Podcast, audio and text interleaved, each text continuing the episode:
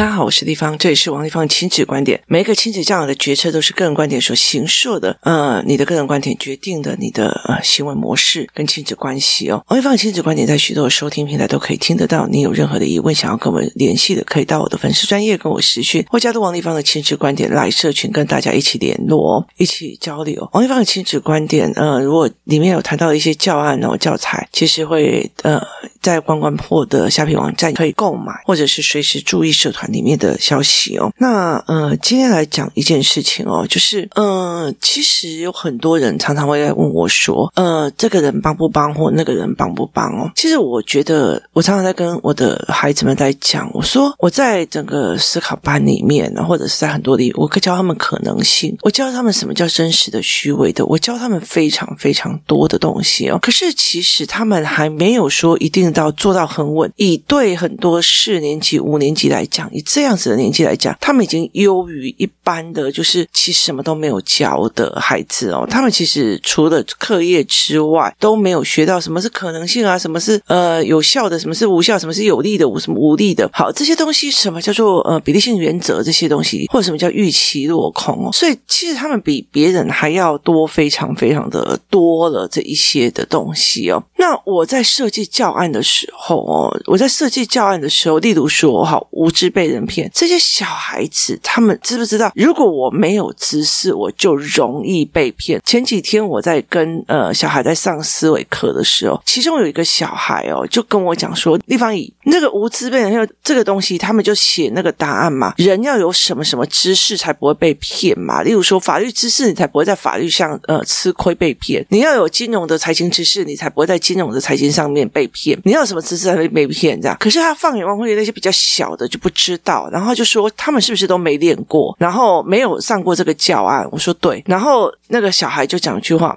丽芳也拜托一下，麻烦一下，那一桌小小朋友全部教一下，可以吗？就是就是。”带他们几次，那其实那就是学习概念的一个其中一个概念，就是无知被人骗嘛。那那时候，呃，其实我们做的一个方式是，其实呃，例如说让小孩子签下了一些所谓的不公平的合约，然后同意书，然后让孩子到最后知道，哈，我怎么签下这个那种崩溃感哦。我其实这这是很多时候，我常会跟很多人在讲一件事情哦。我在设计教案的时候，第一件事情要用一个活动增加他的经验值。我被被骗了。我那时候傻傻的，我就被骗了哈，这是经验值。我被骗了，我很美送哈，我被骗了，我很美送哦。例如说像，呃，有一阵子我们在讲说，我带孩子们出去的时候，他们觉得借钱就好了，他不知道有高额利息这件事情，所以我被骗了，我很气，我付出代价的，这个叫做经验。有经验了之后，我再去产生预言，原来我不懂。什么叫做呃利息？所以我会被人家坑，好，所以我无知被人家骗，那我要去把利息搞懂，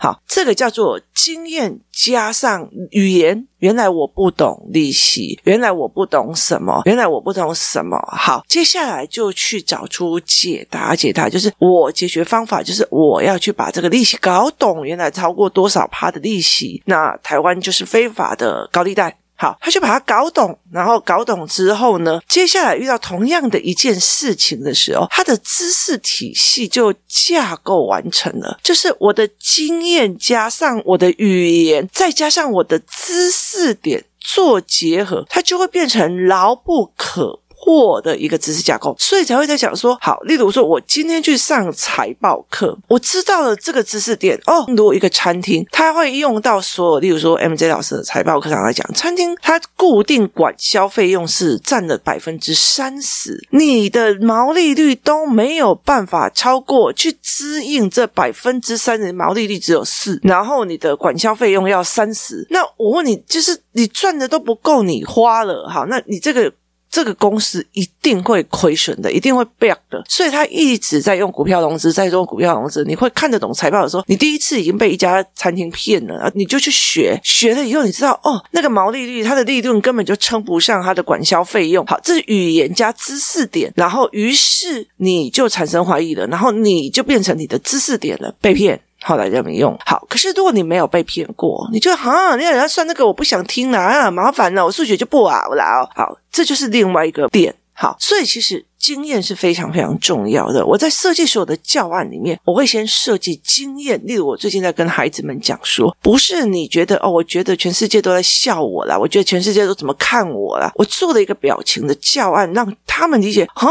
原来每一个人在看同一个表情的论点是不一样的。好，这就不是全世界都在看我，或者是全世界都这样看我，这完全就是不一样的逻辑哦。所以这是一个思维的概念。好，那我这样子弄给他的，我必须要用一个活动去产生他的经验值。例如说，在这个活动里面，我被骗了，结果所有身家财产都没了，我被骗了，我被我姐姐骗了，我被谁骗了？好，这是经验值加痛苦值，然后加上。语言，然后再加上我要怎么去反击，就是我怎么样避免下一次骗，就是知识，好，就是知识的呃概念，例如说利息的知识啊，然后财报的知识啊，然后或者是江湖思维的知识啊，好，这些都是知识点，知识知道之后的这结构种下来的时候，就会变成你自己经历过的人生是这样子。经历的是最美的。我今天王丽芳没有达到的什么亿万富翁、千万富翁，可是我觉得我经历的很精彩、很有趣，我很享受这个过程。我没有一个小孩考上什么第一名校，可是，在陪他们长大变成练思维的过程，我非常非常的幸福，觉得很过瘾哦。练很多的思维，我觉得很过瘾哈。这就是过程跟目的论的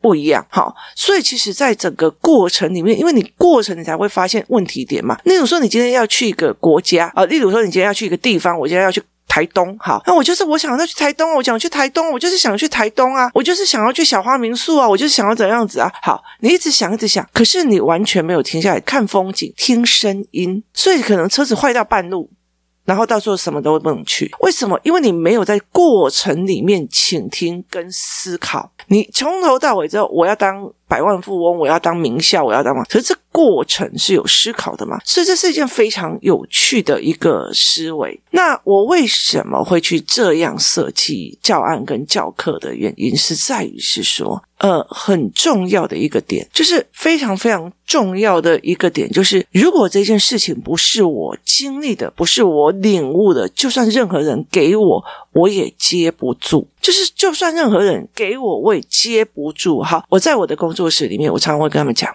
你的孩子这样子不讲话，或者是他的害怕语言，其实他到五六年级会很惨。为什么？因为五六七年级的孩子累积了很多的背诵，然后又觉得他自己有能力反抗了，所以他们其实状况就会更差。所以我就跟他讲说：你到五六年级可能会更惨。他没有经历啊，我的小孩那么可爱，你听我意思吗？他不想讲话就不要讲啊，随便啊，哈，好。因为你没有经历，你没有痛，所以别人对你讲，你接不住的。就是谁说的？你在诅咒我？哈，是你。接不住的。其实，在很多的过程里面，我记得像呃，有一个老妈妈，在她整个过程，她的人生就是她老公，就是她老公，她老公走到哪里，她就跟到哪里，二十四小时的。她她没有办法，因为她怕她老公有钱被女别的女生用走。那时候有多少人跟这个阿姨讲说，你要顾一下你儿子，你要是顾一下你女儿，不用了，不用了，该你多得好。结果呢？后来到最后，这个家是被他的儿子败掉的。他后来两个老的颠沛流离，是因为他的儿子把这些东西全都败光光。就是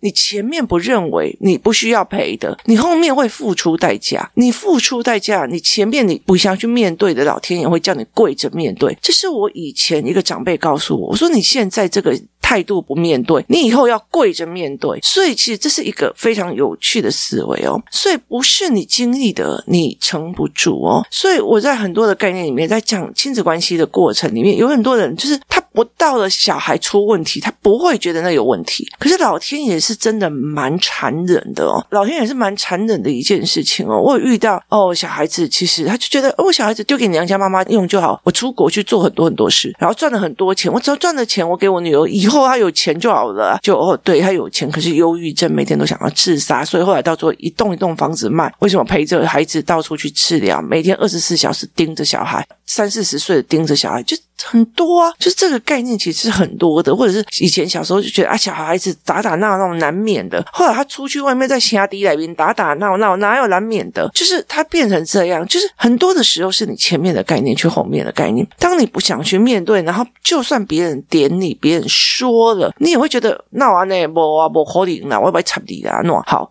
其实老天会让你去面对的，所以其实我在设计课程的过程里面，我例如说我会做一个活动，去做一个活动，去做一个所谓的问题点。例如说，我妈妈比较喜欢小的，不喜欢大的，她觉得我妈妈偏心弟弟，那我就知道说，哦，她不知道，因为弟弟比较脆弱，他才他才一岁，所以他必须要有人照顾。他不知道他已经八岁了，比较不需要人照顾，所以他觉得妈妈都在偏心。好。那我就会去设计一个教案，去让他说说，你这个活动里面，例如说你拿一个盘子，然后呃上面要放不同的玩具或不同的东西，然后你要把它拿到一个目的地，那我上面会放一个生鸡蛋，不可以破哦。你是不是会小心翼翼？跟你会放一个呃一块铁钢铁，你会跑得飞快啊？为什么？因为钢铁比较壮的，它可以自己来，它可以它可以耐摔，可是那个。那个那个蛋是比较比较脆弱的。如果今天是换一个变形金刚，它就会很快的拉着变形金刚往前跑，但是它会小心心对着蛋。所以小孩比较爱蛋胜过变形金刚吗？不是嘛？所以你就会获得他。我妈妈比较呵护弟弟，因为。他比较弱，他还是脆弱的婴儿。这个点从我妈妈就是偏心呐、啊，我妈妈就是偏心。你有一个活动去让他去变成他的经验值的联想，这也是影响到孩子的联想跟思维的。像这次的语言班，他们在做有游戏活动的游戏团的时候，我们就会有设计东西来让他们去看。哦，原来是这样想的，原来这一边会这样想。所以，其实，在很多的过程里面，你必须先设计活动设计活动，例如说，哎，你去呃做所谓的什么呃团康活动啊，你也要有暖场。你要暖场，暖场以后，然后再加中间，然后后面在于定义哦。例如说，好，这一次我去看五月天的演唱会，那一刚开始的时候，就一定会有一个我没有听过名字的人上去做暖场。那对这个暖场的人来讲，哇塞，我可以练在两万多人面前唱歌，是一个多么重要的一个经历点。所以他会觉得他很感谢有这个机会可以去做这一件事情，所以他就会觉得，哎，谢谢你给我这个机会，那叫暖场。暖场接下来他唱的歌曲，我很多都听不懂，哦。就是他唱的一些歌，其实我很多都是他比较不热门的，可是他最终在后面的时候，他会用一些大家耳熟能详的歌，让整场嗨神起来，让你带着哦这一场演唱会真赞、超赞的那种心情回家。为什么？从活动的设计一刚开始的暖场，然后到这一般的歌曲，而且你觉得我怎么一直听了很多的主曲，他卖力唱，接下来让你很嗨神耳熟能详。讲的歌让你觉得这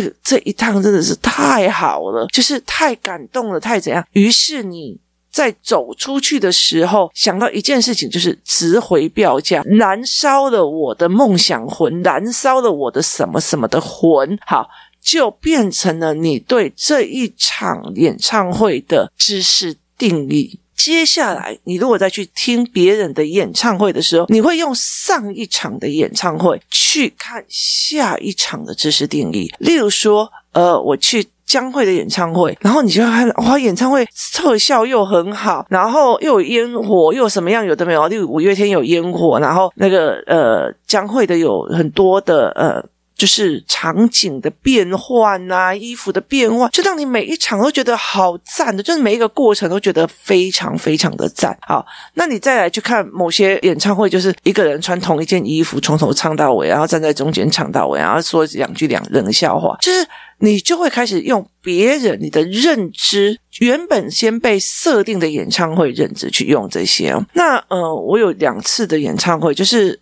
五月天的演唱会，我把我们家爸爸的票让给了我的外甥跟外甥女。然后两年前、三年前那一场是外甥去，然后这一场是外甥女去哦，就是一个哥哥一个妹妹。那我就让外甥去，我就问他们说：“你们之前有参加过演唱会吗？”他们跟我讲有，然后我就说：“哦。”你们有参加过演唱会哦？他说有啊，就是哦，我们住在那个哪一区啊？有一个大型的工厂哦，例如说像台积电啊或什么的，就是大型的那种工厂。他们尾牙的时候请他们来唱歌，然后我就嗯嗯嗯，所以他的脑海里面演唱会的认知价值在那里。那所以当他们再去看五月天的啊。原来这才是要演唱会认知价值的重塑，中间要有经验值，中间要有活动，中间要有思考值。所以不是我跟他讲过了，我有跟他讲了。哎，反正他遇到事情，你又可以用便宜的灾呀，现在就见死不救。看人好戏哦，这是完全不一样的思维模式。所以其实是这样在讲的。你有没有设计一个场景？你有没有设计一个东西，让他的孩子去看懂，让这个孩子去理解？这是一个非常重要的一件事情。所以我常常会去设计一个场景，例如说，我去大阪的时候去贫民窟看，带孩子去贫民窟看，他想啊，原来日本也有所谓的贫穷人，就是颠覆了他之前的经验值。那我会带他们去，例如说越南啊，或去哪里看哦。原来以为很落后的国家也有豪宅跟 shopping mall。好，用这样子的不一样的思维模式，一次的经验重洗，经验重洗，重新认知加语言，让他变成他自己。经验结构里面的知识跟认知模式，习惯挑战自己的思维，习惯挑战自己的不舒服，习惯挑战颠覆自己的原本误以为之认知。好，那这就是一个非常重要的一件事情哦。所以我就会跟很多的人在讲说。呃，其实我跟他讲过了，我也暗示了，听不懂就是听不懂。所以呢，其实我就讲说，他的经验值不够领略这件事情，就是我们明明看出来问题点，但是他的经验值不够去发现问题点，这才是一个非常。重要的一件事情哦，就是他的经验值没有办法去做。例如说，我今天如果同样一群人，大家们在炒一张股票，就觉得这个股票非常非常有用。好，可是如果像像我们我们知道怎么把股票炒起来，再把它砍头，就是韭菜全部都割掉。我曾经看过别人这样操盘的，我曾经看过，我就觉得诶，这手法好相近哦，我就赶快搓手。为什么？因为我曾经的经验值告诉我，这一档股票不简单，有人在背后做什么什么。什么事？为什么？因为我曾经去做过这件事情，所以我的经验值会告诉我缩手，或我的经验值会告诉我往前冲。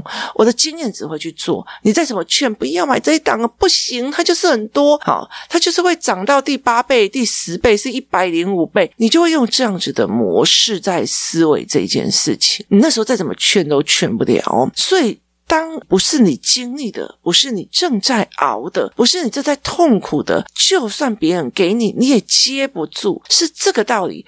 或许也是老天爷没有想要让你接住，他希望你后面再来自食其果，那也。不一定哦，所以其实我我常常会讲一句话说，亲子教育越做越久，整个人非常佛性，就忽然领略了所有佛经里面的道理哦，然后所有的一个概念哦，例如说一个人很会骂别人呐、啊，然后然后一直在骂别人，什么事千错万错都别人错，什么样有的没有。他说他养出来孩子也是这样子啊，就是咒诅诸毒也要还着于本人哦。我就说你在诅咒别人的时候，到最后是你儿子你也养成这样说话的方式，他就还到你身上去了。所以这是一个很有。有趣的一个思维模式啊！我常常会在呃很多的事情里面哦，以前他们就会跟我讲说，哎，地方那个人怎样怎样怎样怎样，那个人怎样怎样怎样，就在讲行为。那我就说，哎，你不觉得他的思维模式好有趣吗？我一直都觉得思维模式好有趣。为什么有人会这样子想？为什么有人会这样做？他背后原因是没在想，还是没有 data 想，还是没有经验想，还是他根本不知道原来这个要思考，就是原来这一件事情原来要思考的，原来有人这样想。讲的原来有人这样在学的，原来有人这样在做的，哦，原来有妈妈这样当的，原来有一种亲子关系是。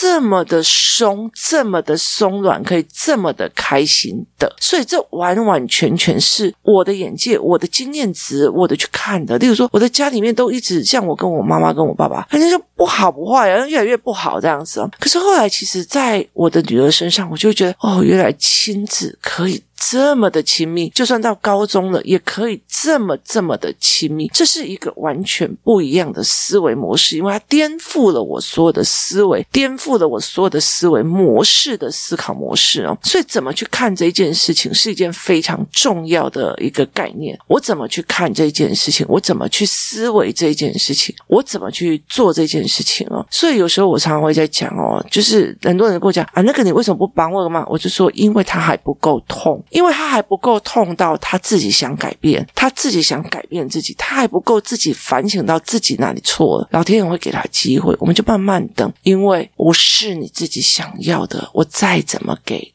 你都承接不住，不是你自己领悟来的思维，不是你经验值去痛过的思维，你是没有办法的。所以有一天我在跟我一个朋友在讲说，如果不是你的孩子在幼儿的时候状况这么多，像个到处想要跟人家干架的人，然后这么的。眼眼神这么的有恨，你今天会像一般的妈妈一样，让他去冲名校，让他去干嘛，而不是在调整他的认知跟思维，因为他让你痛，所以你去面对；他让你痛，所以你去面对。而有很多人是。哦，我的小孩子，反正他现在还怕我，然后我叫他做什么就做什么，就不用去面对啊。他没有去想一件事情，你有没有去看他的思维模式是不是 OK 的，是不是对的？看行为是一回事，看想法又是一回事，看。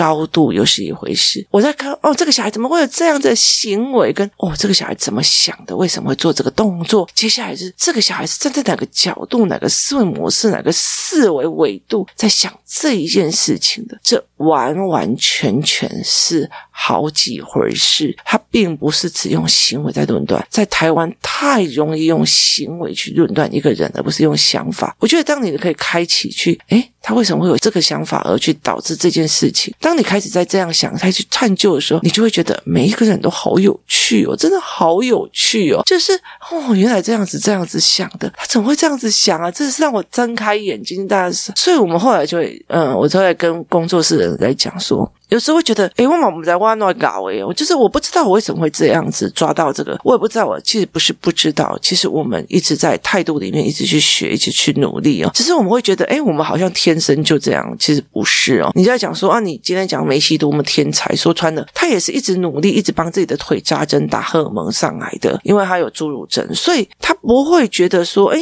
我好像真的是天才，因为到久的练到一个。一一个炉火纯青的时候，我就会觉得自己好像是真的是天才，可是事实上，过程的那个努力，每一个人都有。其实每一个成功的人，你到底是看哇，你看人家多厉害，跟。你看他的过程怎么达到这个目标的，是完全不一样的。老天爷给你同样的东西，老天爷给你天分，一定会给你磨难，磨难磨不上去就没有了。是老天爷给你磨难，一边给任务，一边没磨难。我常常会在讲一件事情：当我破了一个孩子的关的时候，或者当我帮了一个孩子的关的时候，我莫名其妙，我自己的孩子的关也过了，我自己的心结关也过了。这是一个非常有趣的思维。当你帮别人的时候，其实在帮自己。当你协助别人的孩子的时候，其实在协助自己。当你凡事只想到自己的时候，我这堂课要赚多少钱？我那堂课讲，如果我是这样的人，我也没有办法学到从孩子身上学到这么多。这是我一个非常有重要的一个概念哦。所以，呃，工作室里面的活动就会先给。经验值一个活动，一个经验，让你去推论，然后再加语言，变成你知识思维系统，变成这个知识思维系统之后，下次遇到时候，你就会自己提领出来。哎，不对，我上次立方体做过什么实验，所以那个预期落空是对的，怎样有的没有的，好，那就提起来了。如果像我今天在做啊，他们是不是都这样看我？是不是都说我很丢脸？是不是都说我怎样怎样？他们是不是都这样看我？忽然想到，没有。地方也曾经做实验给我们看，原来同一个表情，有的人认为觉得我是开心的，有的人觉得说我是伤心的，有的人觉得是我是外向的，有些人觉得我是怎样怎样怎样，不是不是我认为的那一个，就是所有人都这样认为，是因为前面的活动、前面的经验值、前面的语言，所有的设计活动去让孩子在他觉得大家是不是都这样说，我好想去死哦，然后后来到最后。记忆提领他曾经的经验值去做，这才是最重要的一件事情。我人生有非常多一件事情是在于是，当别人在教我的时候，我听我不敢应。然后后来到最后，当我成了老板，当我成为创业了，当我然后做了很多事情的时候，我才发现他是对的，我是做的。那时候我的无知还非常的猖狂呢，所以这非常的有趣哦。当你没有办法去。碰到、去熬到、去痛到的时候，当你自己根本就没有想要去悟到的时候，别人给再多，他都接不住。今天谢谢大家收听，我们明天见。